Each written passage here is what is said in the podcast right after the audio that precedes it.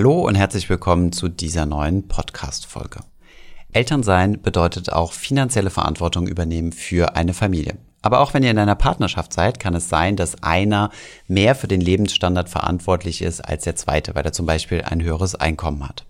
Aber was passiert eigentlich, wenn ein Partner in einer Beziehung oder ein Elternteil einen Schicksalsschlag erleidet, der dafür sorgt, dass er zum Beispiel kein Arbeitseinkommen mehr beziehen kann oder im schlimmsten Fall sogar stirbt? Hier gibt es einige Punkte, die man finanziell, aber auch juristisch vorher regeln kann, um in einem solch schmerzhaften Fall nicht auch noch zusätzlich administrative und finanzielle Sorgen zu haben. Wir haben euch in der heutigen Folge deswegen einmal acht Dinge ausgearbeitet, die ihr absolut vorsorglich tun solltet, um euch für solche Fälle abzusichern. Viel Spaß bei dieser Folge.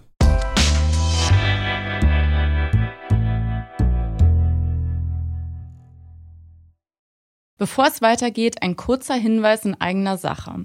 Kennst du bereits unser Finanzfluss Memo? Jeden Freitag liefern wir dir mit unserem Newsletter die wichtigsten Updates und neuesten Finanznews direkt in dein E-Mail-Postfach.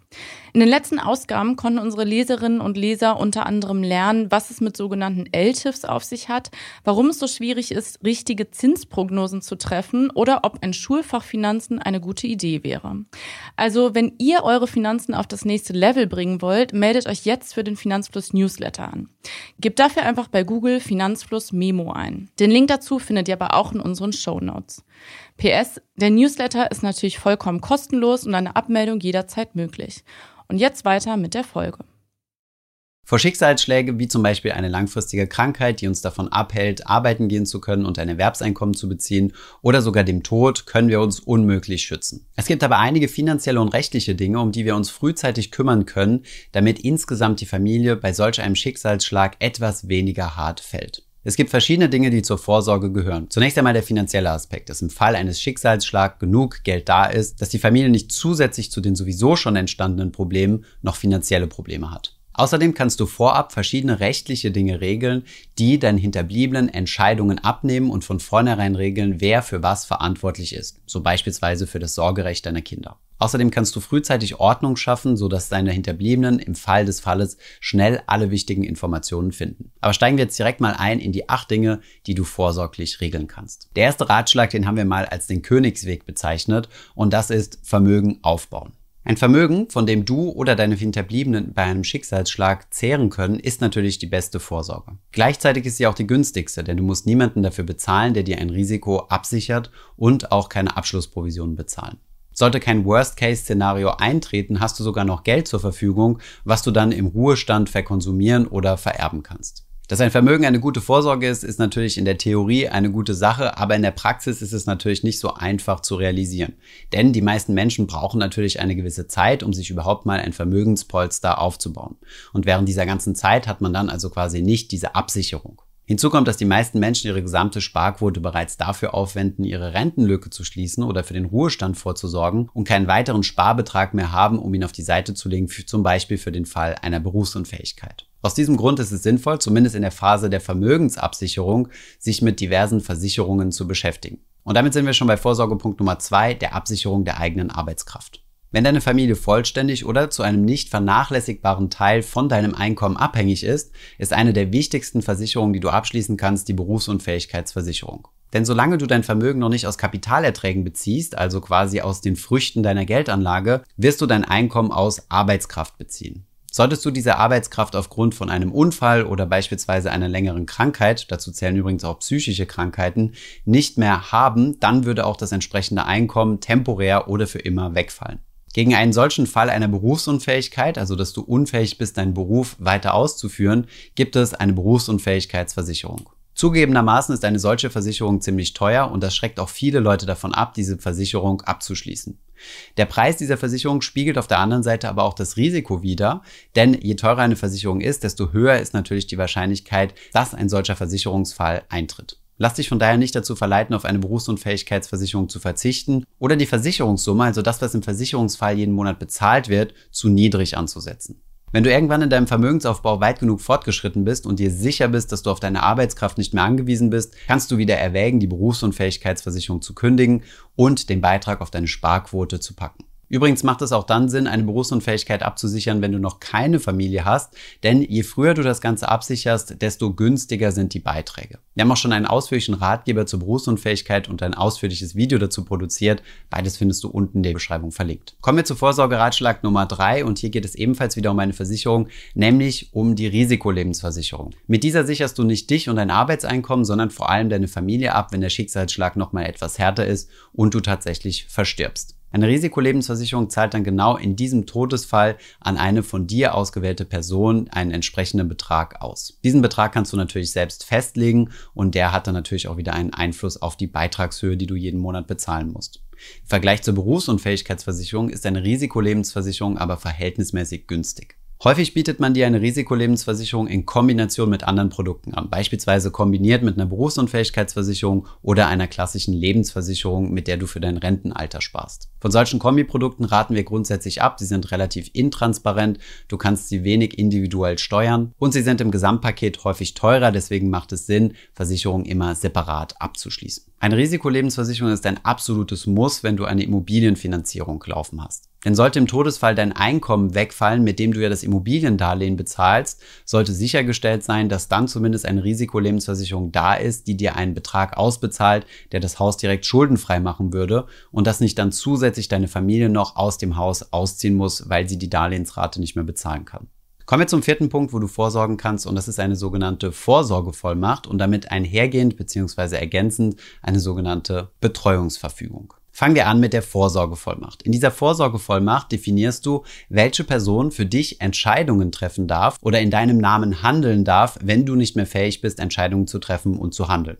Sicherlich habt ihr jemanden im Kopf, wo ihr denkt, naja, wenn ich irgendwie nicht mehr fähig bin, Entscheidungen zu treffen, wird sich schon diese oder jene Person darum kümmern. Es ist aber durchaus sinnvoll, dieser Person auch tatsächlich eine Vorsorgevollmacht zu geben, anstatt einfach nur davon auszugehen, dass sie auch zukünftig dann Entscheidungen für einen treffen darf, wenn es einem wirklich nicht gut geht.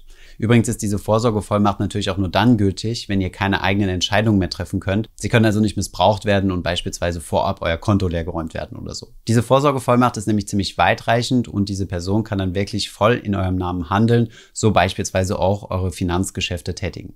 Darüber hinaus ist es ebenfalls sinnvoll, eine sogenannte Betreuungsverfügung zu erstellen.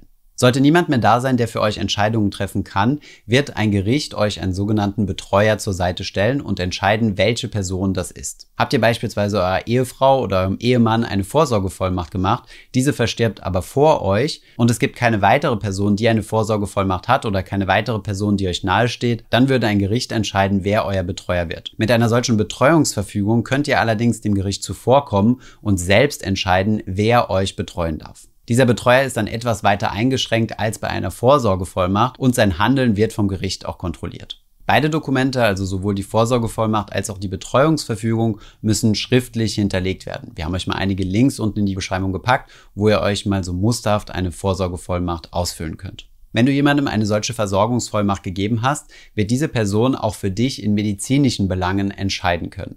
Das Problematische an dieser Sache ist, dass die Menschen meistens nicht wissen, was denn deine persönliche Vorstellung ist, wie du denn in einer gewissen Situation gerne medizinisch behandelt werden möchtest. Und hier kommen wir schon zum fünften Vorsorgepunkt, nämlich der sogenannten Patientenverfügung. Hierzu haben wir schon ein ausführliches Video mit dem Notar Nino Lauermann gemacht, wo wir auf das Thema genauer eingegangen sind. In dieser Patientenverfügung legst du fest, welche medizinischen Maßnahmen an dir angegangen werden. Denn Ärzte handeln immer nach dem Prinzip, dass sie alles Menschenmögliche tun werden, um deinen Gesundheitszustand zu zu erhalten oder zu verbessern. Das bedeutet anders gesagt, sie werden dich immer am Leben halten. Vielleicht gibt es aber einige Situationen, wo du sagst, ich möchte nicht am Leben gehalten werden, wenn du zum Beispiel im Koma bist und es sehr, sehr sicher ist, dass du zum Beispiel eine lange Zeit in diesem Koma sein wirst und solltest du aus dem Koma erwachen, dass du dann einen Großteil deiner geistigen Kapazitäten verloren hast. In dieser Patientenverfügung regelst du also, wie man medizinisch mit dir umgehen soll. Das hilft zunächst einmal dir, denn du wirst genau das erfahren, was du ja vorher festgelegt hast und es entlastet vor allem deine Angehörigen, denn sie müssen keine extrem schwerwiegenden Entscheidungen treffen, sondern können quasi genau in deinem Willen handeln.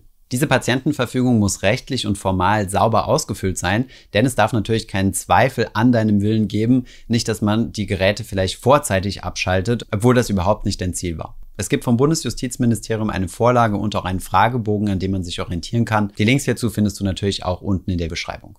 Kommen wir zum sechsten Vorsorgepunkt und der ist relevant für Eltern, die minderjährige Kinder haben. Es geht um die sogenannte Sorgerechtsverfügung. Diese Sorgerechtsverfügung ist eigentlich relativ parallel zur Betreuungsverfügung zu betrachten. Sollten beide Eltern eines minderjährigen Kindes versterben, wird ein Familiengericht festlegen, wer denn jetzt zukünftig das Sorgerecht übernimmt. Sollte nur einer der beiden Eltern versterben und beide haben das Sorgerecht, dann bleibt das Sorgerecht bei dem überlebenden Partner. Versterben aber beide oder hat der andere überlebende Partner kein Sorgerecht, dann wird ein Familiengericht entscheiden. Und mit einer solchen Sorgerechtsverfügung könnte jemanden vorschlagen, den das Familiengericht dann mit berücksichtigt. Anders als bei der Betreuungsverfügung ist das allerdings nicht bindend, denn das Gericht kann auch zum gegenteiligen Schluss kommen, dass die Person nicht fähig ist, das Sorgerecht zu übernehmen. Übrigens haben Kinder ab 14 Jahre auch ein Mitspracherecht, wer deren Vormund sein wird. Wer sich übrigens um das Vermögen des Kindes kümmert, das kann man nochmal separat regeln. Zusätzlich zur Sorgerechtsverfügung, was ihr auf jeden Fall machen solltet, gibt es auch eine sogenannte Sorgerechtsvollmacht, falls ihr das Sorgerecht mal temporär verlieren solltet, wenn ihr zum Beispiel im Koma seid oder eine Zeit lang nicht zurechnungsfähig.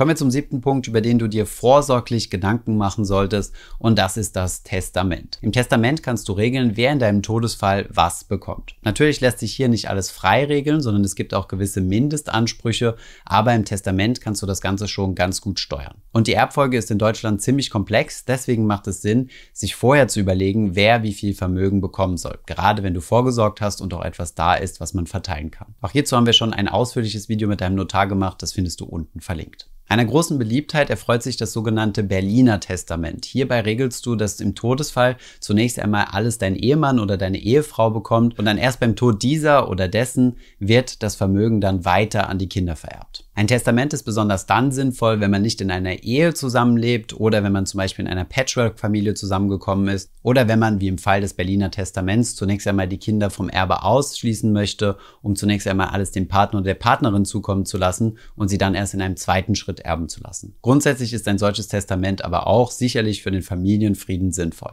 Kommen wir mal zum achten Vorsorgepunkt und das ist ein bisschen so ein Sammelbecken, wo wir verschiedene Punkte gesammelt haben. Zunächst einmal solltest du eine Liste aufstellen von allen Versicherungen und allen Vermögenswerten, die du besitzt. Diese Liste sollte auch deinem Partner oder deiner Partnerin oder sehr nahestehenden Angehörigen bekannt sein, dass diese im schlimmsten Fall wissen, wo welche Informationen zu finden sind.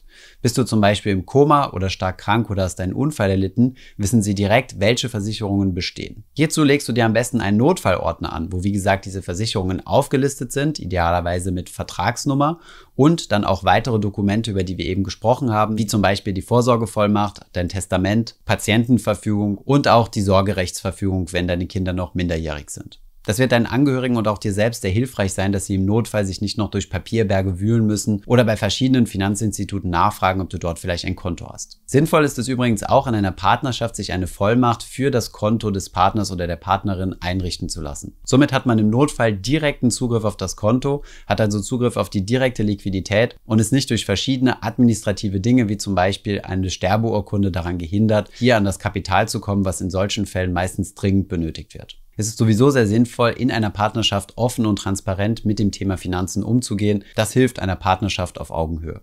Ebenfalls zur Vorsorge gehört es für mich, Kinder frühzeitig mit dem Thema Finanzen vertraut zu machen und auch schon frühzeitig, wenn das Budget es hergibt, einen eigenen Sparplan für die Kinder aufzusetzen, dass sie sich schon mal mit dem Kapitalmarkt vertraut machen können und Verantwortung für die eigenen Finanzen übernehmen können. Das waren soweit auch schon mal unsere acht Punkte der Vorsorge, die ihr euch auf jeden Fall einmal anschauen solltet, mit denen ihr euch beschäftigen solltet. Sicherlich kein sonderlich lustiges Thema. Ich vergleiche das so ein bisschen wie mit dem Backup von einem Computer. Wenn der PC abgeraucht ist, dann ist der Moment, wo man am meisten bereut, dass man sich nicht um sein Backup gekümmert hat. Wenn ihr aber finanziell und juristisch ein anständiges Backup gemacht habt, dann habt ihr bzw. eure Hinterbliebenen ein paar Probleme weniger zu lösen.